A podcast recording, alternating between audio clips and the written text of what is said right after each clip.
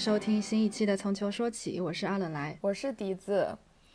这一期呢是一个突然更新的节目，是因为我们忍了两天之后，就觉得我一定得说点什么，我实在忍不了了。就是因为这两天占据所有人头条的欧洲超级联赛。它是一个对标现有欧冠的比赛，但是呢，它是由十五支初始俱乐部加上五支可以升降级的俱乐部，总共二十支球队。他们的计划是将这二十支球队分成两组，每组十队，以主客场双循环比赛。每组的前三名进入四分之一决赛，每组的第四、第五名则进行两回合的淘汰赛。争夺余下的两个名额，出现的八队将进行两回合制的淘汰赛，然后在一个中立场地举行决赛，这是它的一个基本规则。然后举办它的这个原因呢，看起来是由摩根大通银行牵头。给各家俱乐部画了一个饼，他们会承诺了更多的盈利。就比如说这项新的赛事初始就会涉及四十六亿英镑的盈利，并且在预期中会整体金额超过一千亿欧。这个数字一出来，大家都会觉得啊，足球已经。奔向金元足球一去不复返，足球只是豪门的游戏，足球已经抛弃了本地球迷，抛地抛弃了联赛中所有的中小球队。但是也有人说，这个是让足球进现代化进程中的一部分，它呃让足球可以像 NBA 或者美式橄榄球联盟 NFL 一样走向更现代化的一个组织形式。所以呢，我们想通过这一期节目来表达一下我们的立场、我们的担忧和我们的看法。今天录制的时间是四月二十号的晚上十一点半了，差不多非常临时。我们打算来录一期，因为之前昨天早上知道这个消息的时候，我刚开始是抱着这个吃瓜的心态，我也并不想要去谈这件事情。而且我觉得这个事态会变化特别快，你很难第一时间去追上它的热点。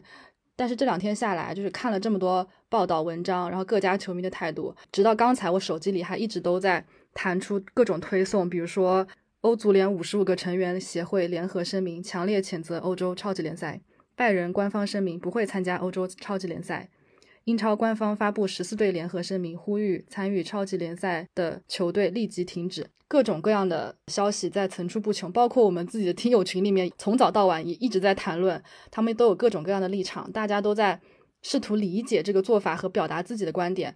但是我本来真的不想说，但是 就越来越忍不住，觉得真的还是有很多话想讲。所以说，现在我们就来展开讲讲。对，你的立场是什么？我的立场是，首先我要声明，我从来都不认为欧足联和世界足联它是一个什么好的组织，或者是它是一个什么好代表。他们一个是黑手党，一个是 臭流氓。然后我觉得这件事情上的本质就是欧足联或者欧冠联赛的分赃不均引起了豪门的不满。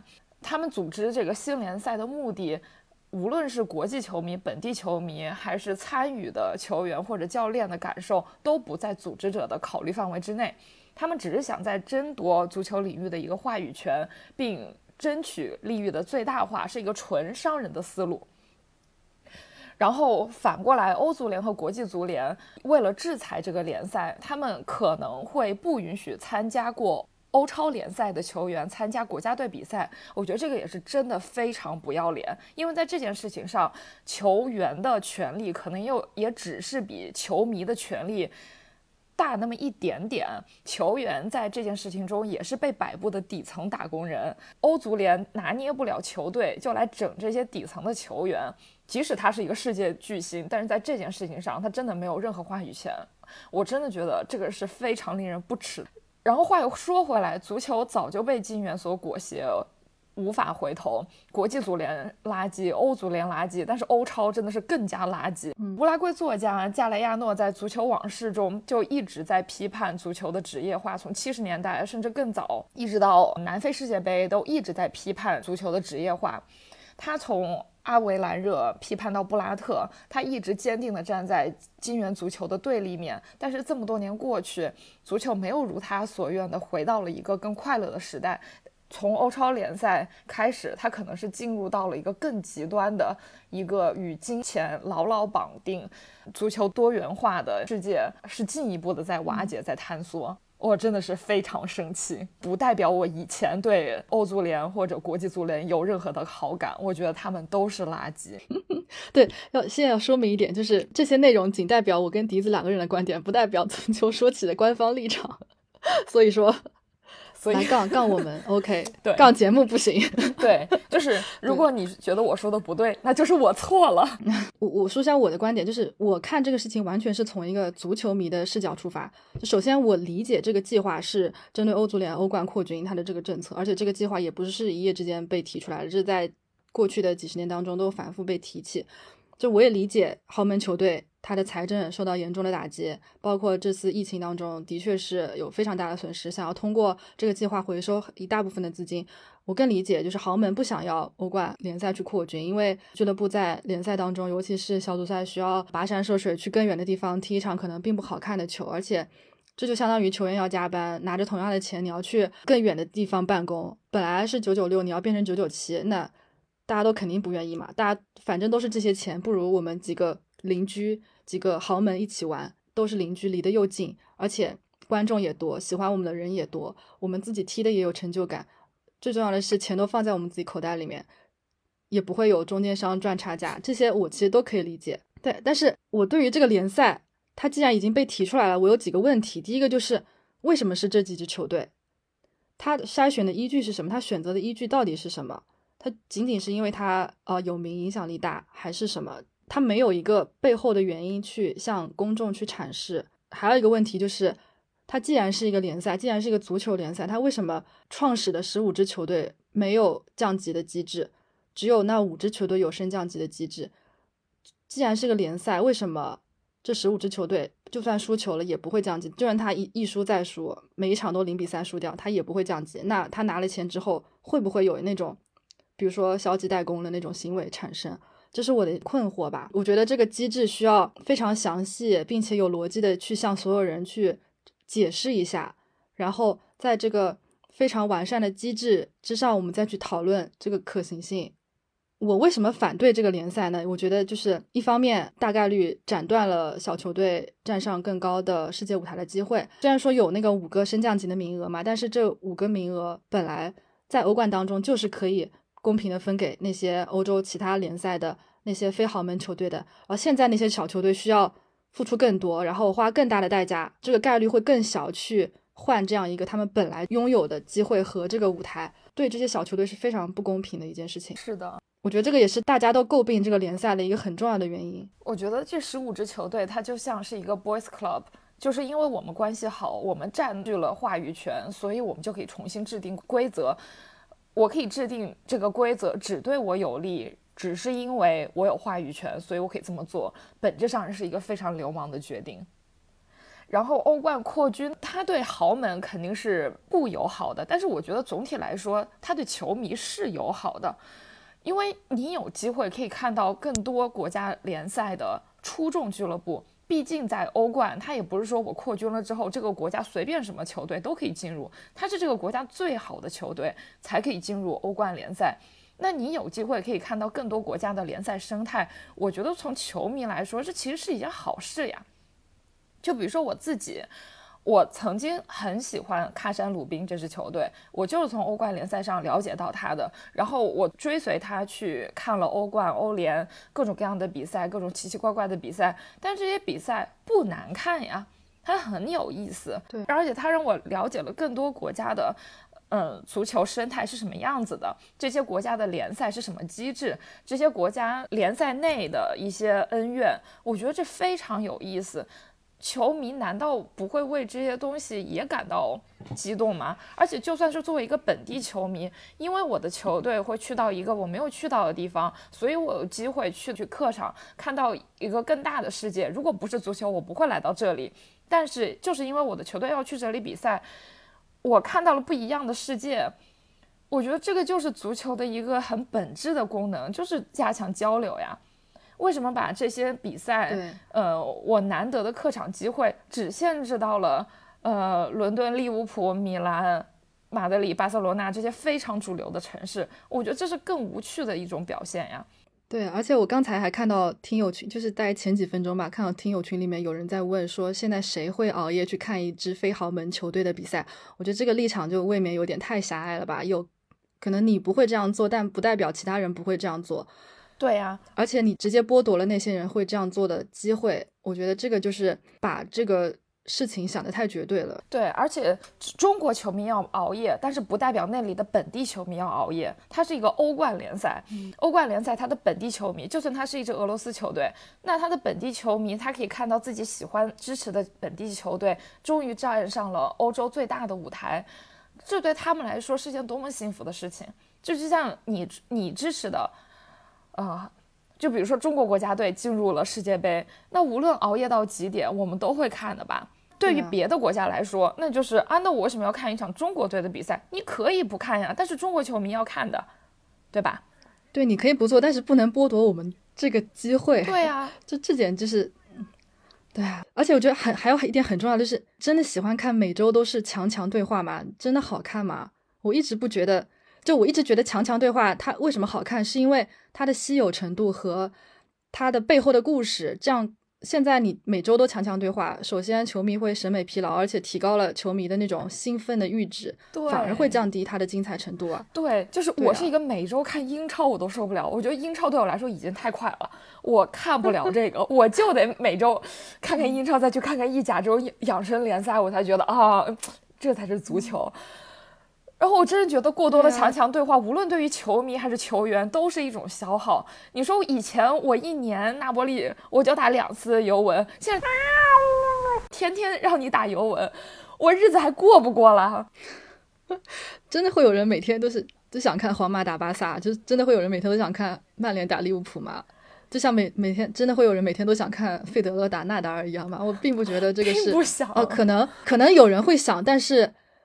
如果仅限于这样，就未免也太把这个路封的太死了一点。而且就是退一万步讲，就算强强对话好看，就算每周的强强对话都很好看，但强弱对话就不好看嘛？难道足球又只是靠强和弱来划分的吗？你把弱队置于何地？足球有这么多种可能性，弱队就再也没有机会出现在强队的身边去跟他们抗衡了吗？我就喜欢看利兹联，我这个赛季就喜欢看利兹联，那我以后去哪里看利兹联打？呃，比如说打曼联或者打以后，万一他进了欧冠打皇马，这种以后就机会就更小了呀。我觉得对球迷来说真的是损失了很多很多种去欣赏足球的美的可能性。就是啊，每一年的保级大战才是最精彩的，好不好？大家的求生欲被激发到了极限。而且就算不是保级大战，就我还是拿纳波利举例子，纳波利的尤文是很令人期待，但是对贝内文托的坎帕尼亚德比，难道就不有意思了吗？对巴勒莫的南方德比，对热那亚的呃友谊赛。都是很精彩的，就算它的场面不一定是火星撞地球，但是场外的故事，它的前因后果，每一年我都会很期待这个。而或者是呃，那波利队帕尔马这种有很多那波利的青训球员、外租球员，现在在那个地方的球队，作为一个球迷的话，我就会很关注呀。这样的比赛对于球迷来说才是有意思的吧？我真的觉得，如果把足球的精彩仅仅限限制于场上的对抗激不激烈，它的比分是有多么悬殊，或者它的呃场面有多么的焦灼，我觉得这个就是对足球的一种非常狭隘的理解和定义。哎，就是是吧？而且欧超联赛一旦成立之后，五大联赛它的吸引力和它的地位势必会被削弱。然后，毕竟因为欧超他用一项联赛就直接夺走了大部分的目光，大家可能大部分球迷可能就只看这个联赛，那这些比如说转播权啊、赞助商啊，就会导致五大联赛的整一个地位都直线的下降。我昨天发了一条微博，就说，嗯，如果真是这样的话，那足球世界不会再有小人物逆袭，不会再有热血沸腾的奇迹，不会再有人民的球队站上世界之巅。即使理想主义的金子依旧闪闪发光，却免不了被用来做通往。资本游戏的垫脚石，就像之前波尔图拿欧冠、莱斯特夺英超这种奇迹故事不会再发生了。就算真的发生了，比如说今年西汉姆拿了英超冠军，击败了各路豪门夺冠了，这个冠军的分量不会这么足了，大家不会觉得这是一个多么值得歌颂的奇迹了，因为这些豪门知道，球迷也知道，他们在另外一个联赛玩得很开心，这个联赛可能就只是被当做一个普通的一个略微激烈的联赛在打而已。所以就是足球真的少了很多很多的乐趣，唉，痛心疾首。对呀，我真是觉得，无论是球迷还是就是说背后的美国资本。他就是失去了一个被足球教育的机会，就是足球到底是什么？这几天我真的就是因为这些大家的讨论，我真在想足球是什么这件事情。是是的，啊，然后说我我就是我已经很久没有看球了，但是你问我爱足球吗？我还是会说我爱足球的呀。对的，之前贺炜不是说过一句话，说足球即使是再多人的痰盂也是我的圣杯嘛？我觉得足球就是我的圣杯，它不是盛满钞票的痰盂啊。可能现在足球早已经不再纯粹，它早早早就变成了资本运作下的产物。但是你把这一切都放上台面，就这样赤裸裸的展示给大家，就真的太吃相太难看了吧？应该说，就是我我可以理解这个行为，但是我感情上无法接受。对，而且我一直是觉得欧冠扩军其实它是一个再次理想化的一个过程，因为你让更多的球队有机会站上了欧洲的舞台。你要说你是不是影响了豪门的利益？我觉得是有，但是换一句话说，那为什么豪门就需要这么多钱呢？就是你拿的还不够多吗？你得到的爱还不够多吗？那你为什么需要所有世界所有球迷的注意力只在你身上？那你是不是过于自大了一点？当然，我也不是说欧足欧足联就干了一件什么非常，这是这这个欧足联的一个丰功伟绩。我觉得他可能欧足联也只是想去更多的联赛收保护费，但是他的结果作为一个普通球迷有机会看到了更多的联赛，所以我才觉得欧超让足球退回到 G 十二时代，我觉得这就是一种退步，大步向后。但是可能在组织者眼里，这个就代表着。体育运动的未来，就是看看美国的那几大联赛，他们就认为这样就是最好的联赛。但是讲道理，我真的不想看那样的联赛，我想看更多元的足球。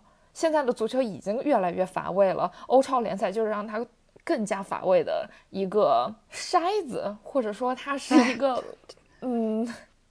漂白剂，我会觉得这么觉得，你是让它更纯粹足球了，你致致力于让大家只看场上，但是我觉得这个反而是让足球失去魅力的一种行为。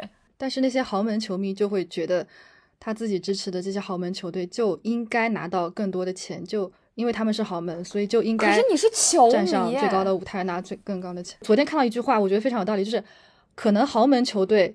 对于那些非豪门球队来说是有优越感的，但是你作为豪门球迷，对那些非豪门球迷能有什么优越感？你只是一个球迷而已，你恰好支持的这支可能一直比较厉害的球队而已，你并不需要在这方面有任何的优越感。对啊，就是那个豪门球队拿他多拿了五亿英镑，有一分钱能分到你手里吗？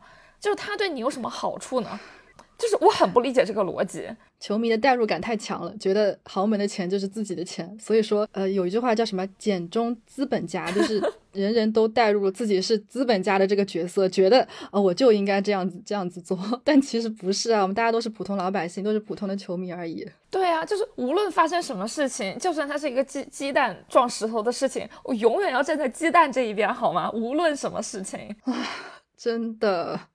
我觉得我们两个立场还是挺挺一致的，就完全是站在一个普通球迷比较客观中立、普通球迷的角度，而没有刻意去带到某一支球队的某一支豪门球队的球迷非常想希望这支豪门球队，比如说一一飞黄腾达的这样一个角度。嗯，对呀，而且我从一个国家队球迷的角度来看，万一比如说欧超给给球员三倍工资，说以后你只踢欧超不踢国家队，那没有国家队比赛了，我看什么呀？就是呀，这不是崩溃了吗？就是呀。然后作为一个那波利球迷，这几天德劳的行为，就是呃，德奥伦蒂斯那波利的老板行为，非常的令人不解。我觉得他可能就是在发布会上一句话都没说。对，然后他发了一条推特说：“嗯，摩根大通是什么？昨昨天我在睡觉，就有一种可能就是摩根大通给他的钱还不够。”嗯，我我是这么觉得的。他是在。但是我觉得，就算纳波利加入了欧超联赛，那也是一个拿钱挨打的联赛。我觉得作为一个纳波利球迷，我不想看到天天输球吧。对啊，所以说，对，而且我是觉得这个是斩断了本地球迷的情感联系。就像我刚刚说的，坎帕尼亚德比没了，我们对呃罗马那种复仇，或者对尤文图斯的，呃。就是你斩断了本地联系，你对尤文图斯又有什么意义呢？你只是两支球队，你已经失去了你在本国的那些历史社会上面的联系。那这场球赛它就只是一场球赛了。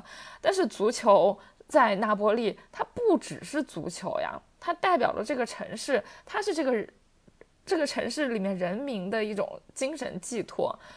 它是一个图腾。今天群里面有朋友就说，如果纳波利加入了欧超，马拉多纳得从棺材里爬出来，说你现在就把那球场名字给我改回去，不允许用我的名字叫这座球场。我真的觉得，就是如果马拉多纳还在世，他是第一个会跳出来反对欧超联赛的人。对，唉，对，唉，平民的球队，对呀，现在变成了。资本控制下的球队真的就是还挺无奈的，但是我们这样讲归讲，其实我们其实也做不了什么。就资本家他们的确是真正拥有这些比赛的人，毕竟他们为这些比赛的发生买单，他们拥有决定比赛资格的权利。就作为球迷，特别是我们这种非本土球迷，的确也很难去做什么。我就看到那些在当地的球迷有贴标语啊，然后反对啊什么的，但是。也不知道最后结果会变成什么样子，但是我觉得我们做的这，我们做这个节目，其实就是我我们两个做尝试的一些努力，因为我们从球说起的节目宗旨和欧超就是完全背道而驰的。我们一直致力于拓宽足球的边界，我们从来不讲比赛，我们想让大家看到足球有更多的可能性。但是欧超就是只关注球赛本身，只承认强强对话，忽视了足球。所有的其他可能性和他在历史进程中所扮演的任何角色，足球在欧洲是不能忽视的一个政治力量，或者说是呃精神寄托，在拉美更是如此。没有什么事情可以和足球完全脱离关系。但是美国人，我觉得他们从来都不理解这一点。如果欧超这样的统一化、标准化的高强度联赛代表的是先进，那我们向往的就是拥护多元的过时世界。但是我绝对不会愿意放弃这个阵地。如果欧超拆墙的速度大于我们砌墙的速度，那等到最后一块砖消失的时候，我还是要在废墟上再码上一块新砖。这个就是我的坚持。而且我就是我昨天有看到我的一个朋友在网上发的一段话，我觉得特别有道理，我也发在了我的朋友圈里面。他就说，足球的特殊和伟大之处就在于它不是一项单纯的体育运动。我始终并且会一直觉得跟那些美国的。商业联盟不一样，足球它是一种宗教，一种精神。即使经历多少的摧残沧桑，它依然会按着自己的历史轨迹行进着。最后我要说一句，足球的根源在人民，足球的魅力也来源于人民，而不是资本，更不属于那些资本家。这一点永远都不会改变。对的，我也相信这一点。如如果要最后就说，如果有什么让我觉得可能我还抱有希望的话。我要引用还是加雷亚诺在《足球往事》中，他在一九九五年夏天写的一段话。他说：“职业足球在竭尽所能地减除足球快乐的能量，但是这种快乐还是不顾一切非难地幸存下来。也许这就是为什么足球总是令我们惊叹的原因。正如我的朋友安格尔鲁科所说，足球最美妙的东西就是他那执着的创造惊奇的能力。”我有一点会相信足球本身它的力量，但是不妨碍我现在骂这些所有人。刚才就突然想到一点，我觉得如果说欧超联赛存在，必须要存在，我觉得我自己给他想的一个存在的理由就是。唯一一个对足球有利的情况，就是因为现在足球它肉眼可见的可能流行度下降，因为跟足球竞争的已经不是其他的那些体育传统项目，而是比如说像电竞啊，比如说像 TikTok 啊这些短视频啊，或者其他这种流行文化、社交网络，是这些更加庞大的东西在跟足球竞争。那可能真的越来越少的人会愿意花九十分钟去看一场比赛，就像我们之前跟杨老师那些节目也讲过的。那与其看一场他们不，与其看见他们不熟悉球队的比赛，那可能。不如看一场他们知道的，他们可能耳熟能详的那些比赛吧。毕竟有大家熟悉的球队，有最大牌的球员，最强的商业赞助。但是这种，我觉得这个比赛可以就这个欧超联赛可以被当做是一个足球世界的一个预告片，他把一些比较精彩的部分剪辑在一起，最终推出来给那些完全不懂足球、不了解足球的人看一眼，让他们知道足球是可以这样精彩的。可能会有一些新人被这些吸引，然后加入到球迷的阵营当中，这个可能起到一个快速拉新的一个这么一个作用。嗯，也许这些新球迷看了预告片，然后然后爱上了足球，从而了解足球和它背后的这么多美好的东西，它背后的故事、它的历史、它的文化、它的政治。但是这些预告片它不应该成为足球世界的主旋律。就足球里面真正好看的，肯定不是这个预告片，而是它的正片。而这个正片呢，肯定不是欧超联赛，而是我们现在在全世界各地发生的这些普通的足球联赛和除了职业联赛之外的那些普通的在足球场上上演的这些足球比赛。欧超联赛真的只是仅仅只是其中的一个可以被拿出来卖的这么一个点，这是我能够想到的它存在的一个理由。嗯，它只是一个预告片，它不是一个正片。但是甚至这个理由它都立不住脚。每年夏天的时候，那么多热身赛，那个不就相当于欧超吗？它有吸引到多少球迷呢？